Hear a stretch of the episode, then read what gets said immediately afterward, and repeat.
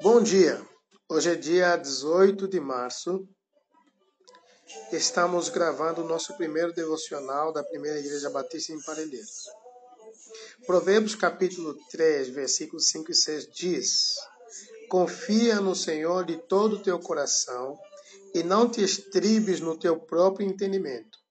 Reconheça-o em todos os teus caminhos e ele endireitará as tuas veredas. Queridos, existe a seguinte história. Uma vez um homem cego e teimoso, todos percebiam que ele era mentiroso.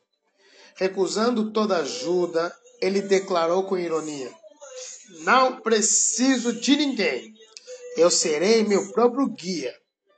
Ele estava sem bengala, sem cachorro e sem pedir a mão. Ele mesmo se enganou com sua própria solidão. Todos ao seu redor tinham pena da sua vida. Que pessoa mais arrogante, que pessoa que vivia atrevida. Agora, se essa história fosse da seguinte forma: havia um homem cego e teimoso. O pai percebeu como ele era mentiroso. Recusando sua ajuda, declarou com ironia: Não preciso de ninguém. Eu serei meu próprio guia. Sem a ajuda do Espírito Santo, sem a palavra de Deus ou a oração, ele mesmo se enganou caminhando na perdição. O Pai no céu viu, tinha pena da sua vida e disse: Que pessoa arrogante, morreu atrevida. Provérbios fala que nós devemos confiar no Senhor de todo o coração totalmente. E não devemos nos enganar nos nossos próprios entendimentos. Provérbios diz que devemos, devemos confiar mais no Senhor do que na nossa própria forma de pensar. Devemos confiar mais no Senhor do que na nossa própria forma de enxergar o mundo, de enxergar as coisas. Quando a gente enxerga que somos cegos, fracos, somos filhos dependentes de Deus, aí é que nós nos voltamos para Deus, aí é que Ele ilumina o nosso caminho, aí é que as nossas mãos encontram segurança nas mãos do Senhor. Devemos depender totalmente de Deus. Nós devemos parar de desconfiar do cuidado de Deus, do zelo de Deus, e devemos nos entregar totalmente a Deus, reconhecê-lo em tudo que nós fazemos. Sem Ele, nada podemos fazer.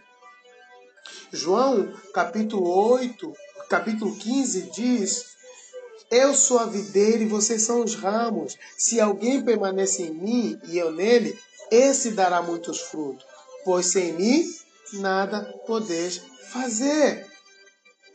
No capítulo 16, o Senhor diz: Tenho muito ainda que lhes dizer, mas vocês não podem suportar agora. Mas quando vier o Espírito da Verdade, ele os guiará a toda a verdade. Nesse tempo que estamos vivendo, as ameaças que estamos enfrentando com relação a esse vírus, é um tempo oportuno para confiarmos no Senhor, para entregarmos todo o nosso coração ao Senhor para confiarmos no cuidado do Senhor sobre as nossas vidas, sobre as nossas famílias, sobre tudo o que fazemos. Quero convidar você nessa, nesse dia a fazer a seguinte oração: Senhor, eu te louvo, porque o sangue de Jesus me purifica de todo o pecado.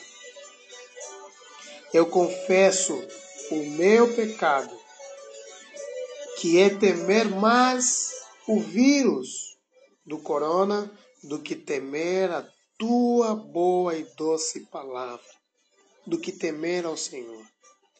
Senhor, eu peço ajuda da minha pequena fé nesses dias de provação.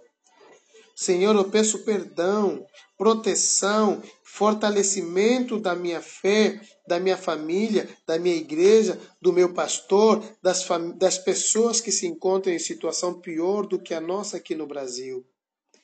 Em nome de Jesus Cristo. Amém e amém.